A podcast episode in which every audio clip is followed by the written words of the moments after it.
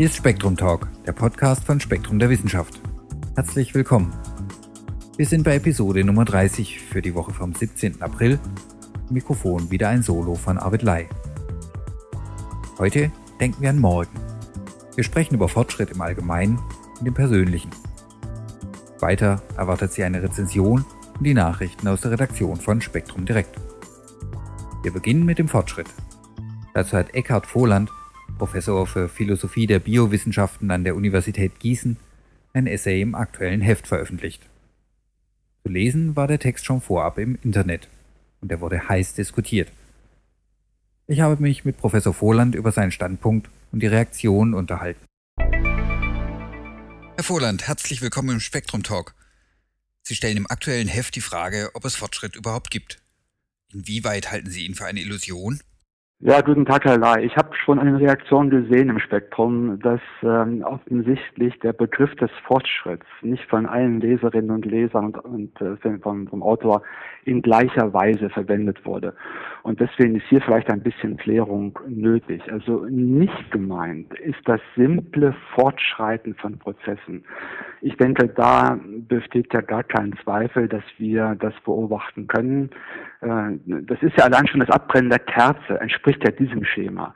Aber wer will denn im Ernst behaupten, dass solche einfachen, fortschreitenden Prozesse das repräsentieren, was man gemeinhin als Fortschritt bezeichnet. Damit ist ja immer auch verbunden die Erwartung eines Ziels, das Gerichtetsein auf etwas Höheres hin, auf etwas Besseres hin. Also es hat immer auch eine, eine moralische, eine normative Komponente. Und in dem Sinn habe ich gemeint, in der Tat, dass Fortschritt eine Illusion ist, denn wenn man den Fortschrittsbegriff so fasst, muss man ja auch zugleich angeben können, wer oder was eigentlich das Ziel definiert, wo es herkommt, welche Ursprünge es hat und woran man messen kann, ob das Ziel erreicht ist oder nicht. Und da sehe ich in der Tat keine Instanz, wenn man da nicht denkt, zumindest keine Instanz, die irgendwie zielbestimmend wäre für irgendeinen Prozess, den man als Fortschritt bezeichnen könnte. In der Online-Diskussion stellt ein Leser fest, dass sich der menschliche Geist von der Evolution gelöst habe und sie nun diesen Geist verwenden, um sich genau darüber zu beschweren. Anders gesagt, ist es denn nicht schon ein Fortschritt in sich, diese Fragen stellen zu können? Es ist eine Ausdifferenzierung von Merkmalen. Doch das bestreite ich.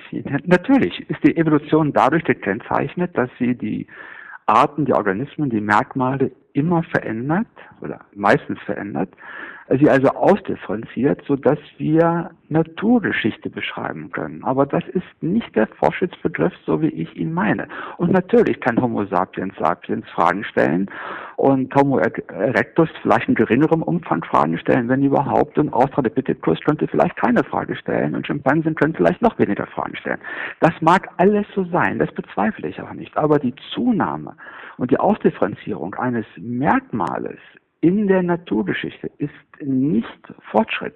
Wäre dem so, könnten wir klipp und klar eine Hierarchie der Arten zum Beispiel aufstellen. Das haben ja die frühen Evolutionisten auch getan. Sie haben ja in der Tat von höherer Entwicklung und so weiter gesprochen. Und da stand natürlich der Mensch Homo sapiens an der Spitze dieser Pyramide. Aber das ist eitle Homozentrik, nichts anderes. Es gibt überhaupt gar keinen Grund, irgendeine Art von einer anderen unterscheiden zu wollen, mit dem Hinweis, dass eine fortgeschrittener ist als eine andere. Alle Arten im Moment leben im selben Zeithorizont und haben ihre jeweils eigene Evolutionsgeschichte. Man kann vielleicht behaupten, dass die einen komplexer sind als die anderen. Die einen sind vielleicht ausdifferenzierter als die anderen. Das mag alles sein. Aber das trifft nicht das Fortschrittskriterium, das ich angelegt habe, nämlich was impliziert, die Angabe dessen, woran Fortschritt zu messen sei. Und Komplexitätszunahme, denke ich, ist auch den meisten klar. Das kann nicht die Essenz von Fortschritt sein. Nun werde ich demnächst Vater und ich halte das schon für einen Fortschritt. Wobei das natürlich sehr subjektiv ist. Andererseits finde ich, werden meine Computer immer besser. Würden Sie also zwischen persönlichem, technologischem und evolutionärem Fortschritt unterscheiden wollen? Doch, doch. Natürlich kann jeder in seinem ganz persönlichen Lebensentwurf von Fortschritt reden. Das tue ich persönlich übrigens auch, denn ich habe mir ja Ziele gesetzt, ich habe Vorhaben und wenn ich sie erreiche, bin ich froh und glücklich und verbuche das als Fortschritt. Aber bitteschön, das ist ein Begriff von Fortschritt, der meinen subjektiven Präferenzen entstand, äh, dem meine meine hedonistischen Komponenten unterliegen, meine Psychologie, meine Erfahrung. Es ist also etwas durch und durch äußerst Subjektives. Und ich denke, jeder hat das und jeder soll das auch tun. Ich spreche ja nicht dagegen, dass Leute nicht für sich sozusagen vom Fortschritt reden. das Problem entsteht nur dann, wenn diese ganz persönlich gewonnenen Dimensionen kommuniziert werden sollen und sie gleichsam verobjektiviert werden sollen, wie man es immer wieder hat. Es gibt sehr viele Anbieter auch für den Markt der, der Weltenlehre, die Fortschritt verkaufen. Ja, sie sagen, wir müssen dies tun, um fortschrittlich zu sein. Und da plädiere ich für eine ausgesprochene Skepsis, weil ähm, man eben nicht zugleich sagt, worin denn bitteschön das Maß dieses Fortschritts liegt. Jeder für sich kann das natürlich aufgrund seiner Präferenzen und so weiter, die er hat. Die Schnittstelle zwischen persönlichem und technologischem Erfolg scheint mir zumindest angreifbar. Die klassische Hausfrau verfügt heute zwar über einen Staubsauger, aber sie hat auch mehr Licht in der Wohnung, das den Dreck beleuchtet. Und emotional sind wir vielleicht gar nicht für dauerhaftes Glück geboren? Äh, mit Sicherheit nicht. Aber lassen Sie mich nochmal auf den einen Aspekt zu sprechen kommen, den Sie äh, gerade angerissen haben, äh, den Aspekt der Hausfrau. Ähm, ich meine, das ist nochmal eine andere Frage. Also man kann einmal das Problem angehen, indem man grundsätzlich fragt, ob Fortschritt als solcher überhaupt denkmöglich ist. Und das war sozusagen meine, mein Job, den ich ja getan habe in dem Essay. Man kann aber auch zugleich äh, fragen, was einige Reaktionen gezeigt haben, ob das, was man als Veränderung beschreiben kann, ob das wirklich in irgendeinem Sinn als Fortschritt zu bezeichnen ist. Ja, das, und das ist das Beispiel mit der Hausfrau. Also die Hausarbeit wird nicht weniger, trotz der Hausgeräte, die es äh, gibt. Und äh, wir alle, die wir mal gehört haben, dass Computer sozusagen für mehr Zeit sorgen, weil sie Arbeit leichter machen, wissen nur zu gut, dass das eine große Illusion war. Wir haben weniger Zeit denn je. Jeder hat nur 24 Stunden mit und ohne Computer. Also es ist, es sind sozusagen momentane Befriedigungen von momentanen Bedürfnissen, äh, die sich natürlich auch aufaddieren können über die Geschichte, aber auch in diesem ganz einfachen Sinn, würde ich auch sagen, kann man zu Recht bezweifeln, ob da äh, in diesem Bereich äh, Fortschritt zu messen ist äh, oder nicht. Und was die Sache mit dem Glück angeht, da haben Sie, denke ich, vollkommen recht.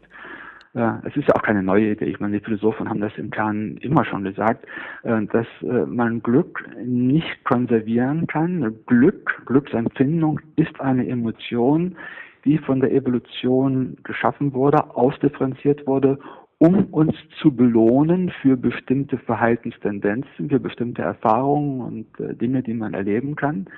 Aber in dem Moment, wo sich das Verhalten vollzogen hat, wo das Ereignis eingetreten ist, hat die Belohnung ihren Job getan und ist damit hinfällig.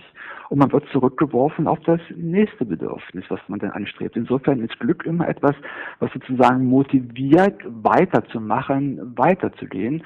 Aber das, äh, das ewige Glück, die ewige Zufriedenheit, das wird vom normalen Menschen nicht erreicht. Vielleicht mag es irgendwelche äh, besonderen äh, Eremiten geben und Heilige, die sich abschotten können von all dem, was das Leben umtreibt, äh, die in einem ständigen Zustand der Glückseligkeit leben. Das mag im Einzelfall durchaus der Fall sein. Aber für den Normalsterblichen äh, im Hier und Heute ist Glück nicht permanent erreichbar und die Evolution hat das auch nicht vorgesehen. Sonst würde ja niemand mehr neue Staubsauger entwickeln oder stromsparendes Licht. Kommen wir zu den Kritikern. Tigris Seifert ist der Meinung, sie konzentrierten sich zu sehr auf das Gehirn. Und wo wir gerade bei der innerkopfigen hedonistischen Tretmühle waren, ist das vielleicht gar nicht so falsch? Naja, das ist ein Gegenargument, das ich, um ganz ehrlich zu sein, nicht wirklich verstehe. Denn äh, das, was die Emotionen, die Affekte, die Interpretation des Lebens die Kognition all das ausmacht, ist natürlich an das Gehirn gebunden. Und, äh, und das ist der Ort des Erlebens. Es gibt keinen anderen Ort. Also ich konzentriere mich natürlich auf das Gehirn. Äh, es gibt nichts, wo ich sonst hinschauen könnte. Ich meine, ich weiß aus Erfahrung, dass äh, Menschen, die sozusagen haben Probleme darin sehen, alles aufs Gehirn zu konzentrieren, um mal diese Formulierung aufzugreifen. Häufig mittragen die Idee, dass es daneben noch andere Instanzen gäbe, die in dem Bereich stehen des, des, äh, des Außersinnlichen und, äh, und anderer Phänomene. Also da muss man als Wissenschaftler ausgesprochen skeptisch sein, weil all dies nicht positiv nachweisbar ist. Jedenfalls bis heute nicht. Und nach dem Stand der Dinge, die wir heute erreicht haben, muss man sagen, ist in der Tat das Nervensystem, das zentrale Nervensystem und eben das Gehirn als zentraler Ort, äh, ist das Organ, was Informationen verarbeitet, was Bewusstsein schafft, ähm, was äh, Nachdenken natürlich auch, ähm, was die Emotionen bereitstellt, was Reflexionen äh, produziert. Und das ist schon der Ort, den man untersuchen muss, wenn man auch wenn über Fortschritt nachdenkt, weil ja Fortschritt eine Kategorie ist, die sich im Gehirn als, als Denkeinheit natürlich darstellt. Es gab ja Dutzende von Reaktionen, darunter auch durchaus Zustimmung. Aber bleiben wir bei den Kontroversen. Anne Reeves zum Beispiel sieht in ihrer Argumentation falsche Grundannahmen und vermutet, die Evolution sei, was den Menschen angeht, bereits zu Ende. Also diese Idee, dass die Evolution zu Ende sei, ist eine Idee, die tief in der abendländischen Philosophie verwurzelt ist. Sie geht letztlich zurück auf Herder und wie die großen Denker alle heißen, die dann vom Mängelwesen, Mensch und so weiter gesprochen haben. Äh, sie geht letztlich zurück auf Descartes, der ja seine zwei Weltenlehre, also seinen, seinen, Dualismus hatte, wo er sozusagen die, die biologische Materie von dem immateriellen Geist unterschied. Ähm, es wird immer wieder vorgebracht, dass natürlich die äh, das Materielle, die Materie, das Körperliche evolutionären Prozessen unterliegt und vielleicht auch noch in Zukunft weiterhin unterliegen könnte. Das wird gar nicht in Abrede gestellt. Aber bitteschön nicht der Geist, weil er sich außerhalb der natürlichen Prozesse befindet. Und diese Idee hat eben diese tiefe Verwurzelung in der abendländischen Ideengeschichte und ist aber aus der Sicht eines modernen Biologen nicht wirklich zu verteidigen. Es gibt keinen Grund, irgendein Merkmal des Menschen aus der evolutionären Betrachtung auszunehmen. Und wer das nicht glauben mag, mag sich eine ganz einfache Frage beantworten. Wie kann es sein, dass ausgerechnet der Mensch der sich angeblich evolutionär emanzipiert hat, dass ausgerechnet der mit seinen inzwischen acht Milliarden Individuen, die er auf dieser Welt hat, zu den biologisch erfolgreichsten Arten überhaupt gehört. Äh, das kann, denke ich, äh, das kann man nicht erklären, wenn man nicht zugesteht, dass auch das, was den Menschen in, in besonderer Weise auszeichnet, eben seine Reflexionsfähigkeit, sein Selbstbewusstsein, seine technische Intelligenz und so weiter, dass dies alles auch eingesetzt wird, um dem uralten biologischen Imperativ zu gehorchen. Und der heißt Selbsterhaltung und Vermehrung. Was heißt das nun, Herr Vorland, aus Ihrer Sicht als Konsequenz? Also, es gibt keinen Fortschritt, es gibt ihn nicht evolutionär, es gibt ihn nicht psychologisch. Technologisch ist er zweifelhaft. Was heißt das als Konsequenz im Alltag?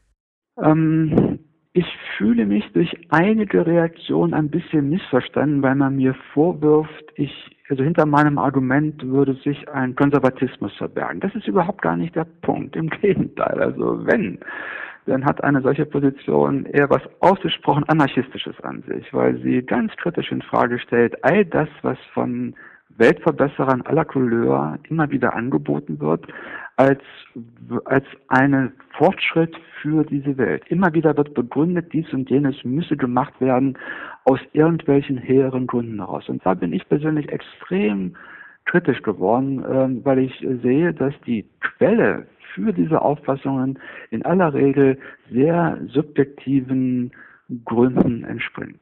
Man kann es etwas anders formulieren. Ich bin, ich werde zunehmend auch als als Kulturrelativist äh, konsequenter als zuvor. Ja, also man muss sich anthropologisch vergegenwärtigen, dass die verschiedenen kulturellen Szenarien, die verschiedenen Lebensentwürfe auch innerhalb unserer Gesellschaft, unserer Kultur sozusagen erstmal gleichwertig nebeneinander stehen sollten. Das ist a priori überhaupt gar nicht klar.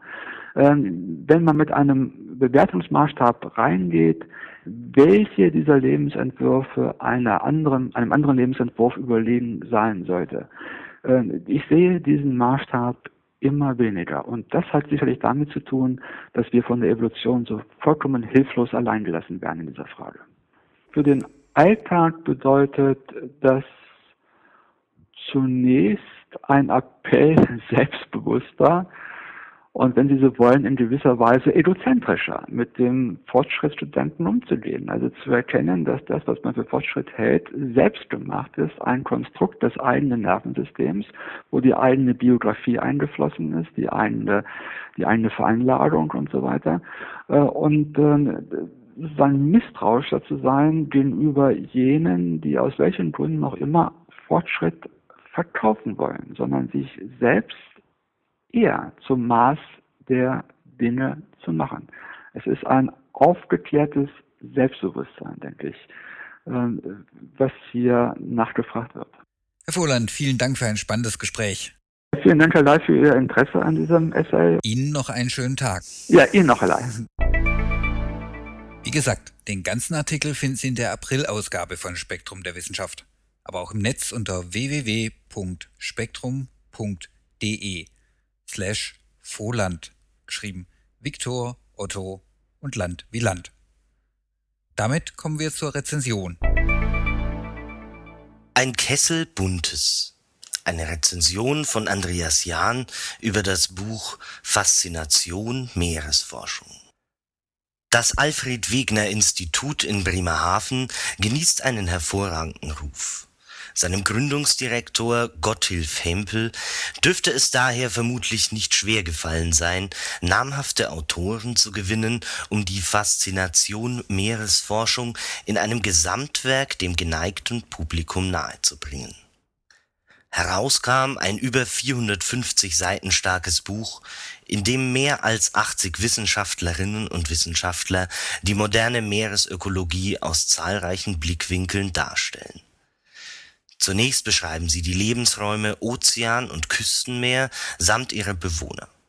Vom offenen Meer mit winzigen Planktonorganismen und riesigen Walen gelangt der Leser zu den Lebensgemeinschaften am Meeresgrund, um sich schließlich in den Watten, Mangroven oder Korallenriffen der Küste wiederzufinden.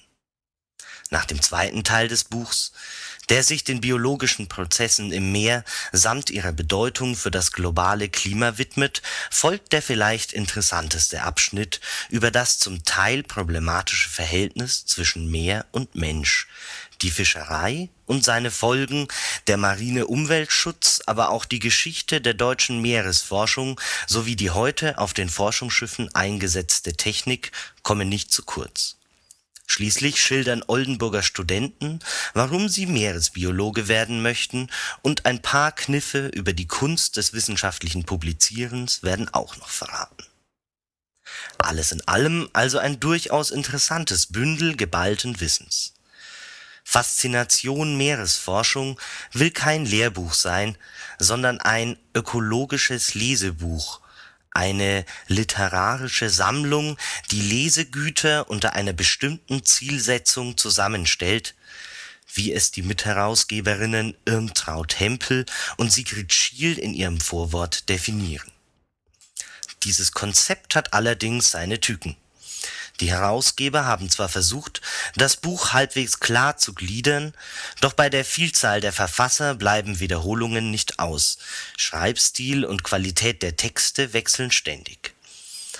Manche Autoren geben sich durchaus Mühe, ihr Forschungsfeld anschaulich und eindrücklich zu schildern, wie beispielsweise Olaf Giere, der den Leser gleich zu Beginn seines Textes zu den heißen Quellen mitnimmt Langsam und leicht schwankend gleitet der Tiefseeboden auf dem Monitor vorbei, eine braungraue eintönige Schlammebene.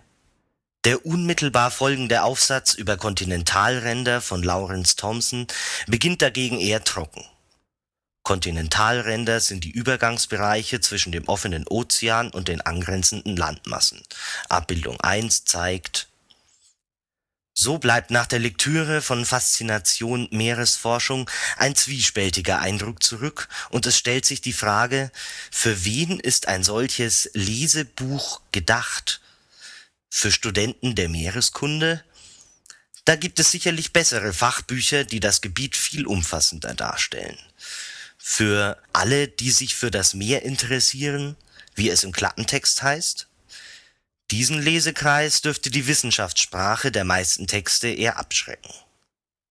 Vermutlich lautet die schlichte Antwort für die Autoren, die mit dem Buchprojekt ihre Publikationsliste verlängern und den Ruf des Alfred Wegener Instituts mehren konnten.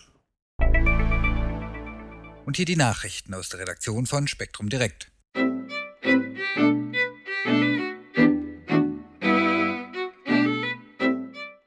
Wurde das Gen für Übergewicht identifiziert? In einer groß angelegten Studie sind britische Forscher einem Gen auf die Spur gekommen, das in einem engen Zusammenhang mit Übergewicht zu stehen scheint.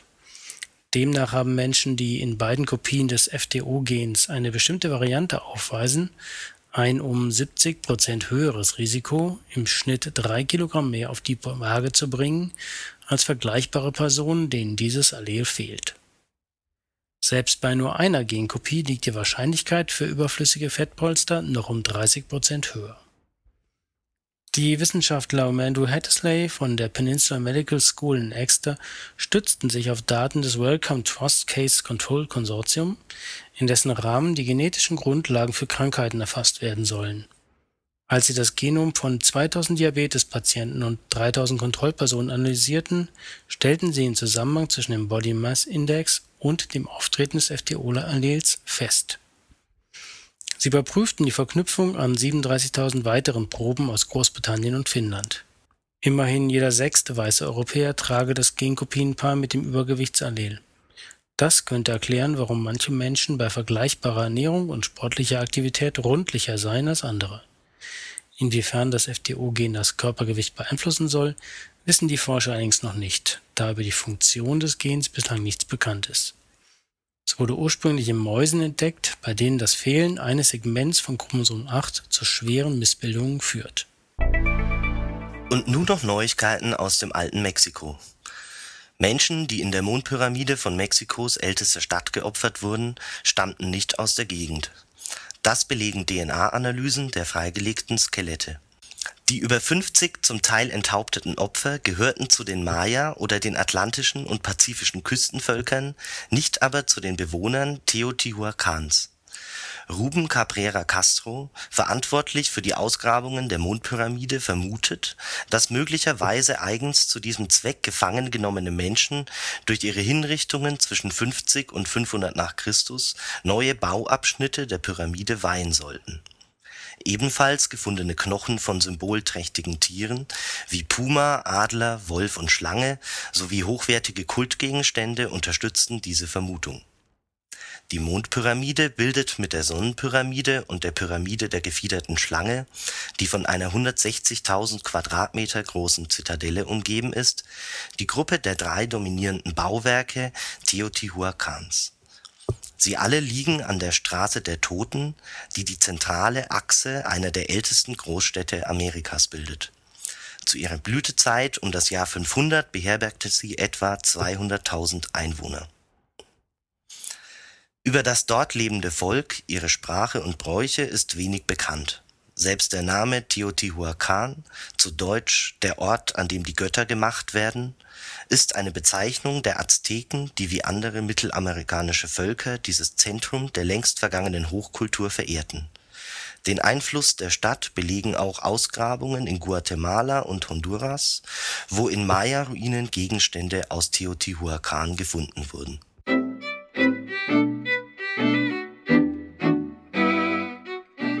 Das war Spektrum Talk Nummer 30. Wir danken fürs Zuhören und wünschen Ihnen bis zum nächsten Mal eine schöne Woche.